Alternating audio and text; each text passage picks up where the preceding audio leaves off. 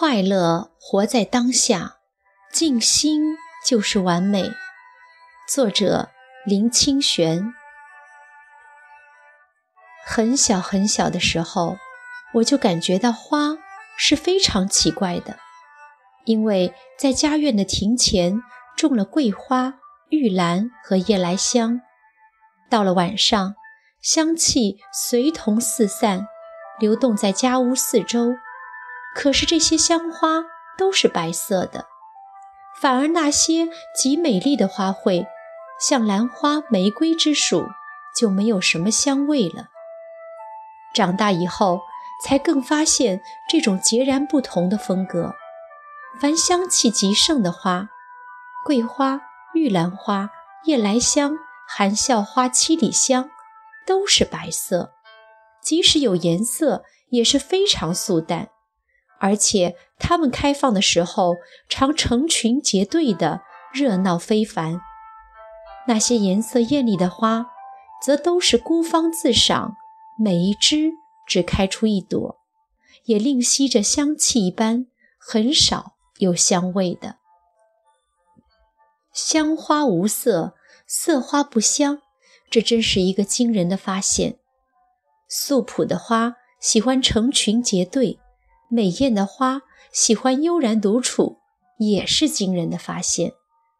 依照植物学家的说法，白花为了吸引蜂蝶传播花粉，因此放散浓厚的芳香；美丽的花则不必如此，只要以它的颜色就能招蜂引蝶了。我们不管植物学家的说法，就单以香花无色，色花不香。就可以给我们许多联想，并带来人生的启示。在人生里，每一个人都有其独特非凡的素质，有的香盛，有的色浓，很少很少能兼具美丽而芳香的。因此，我们不必欣羡别人某些天生的素质，而要发现自我独特的风格。当然，我们的人生多少都有缺憾。这缺憾的哲学其实简单，连最名贵的兰花，恐怕都为自己不能芳香而落泪里。这是对待自己的方法，也是面对自己缺憾还能自在的方法。面对外在世界的时候，我们不要被艳丽的颜色所迷惑。而要进入事物的实相，有许多东西表面是非常平凡的，它的颜色也素朴，但只要我们让心平静下来，就能品察出这内部最幽深的芳香。当然，艳丽之美有时也值得赞叹，只是它适于远观，不适于沉潜。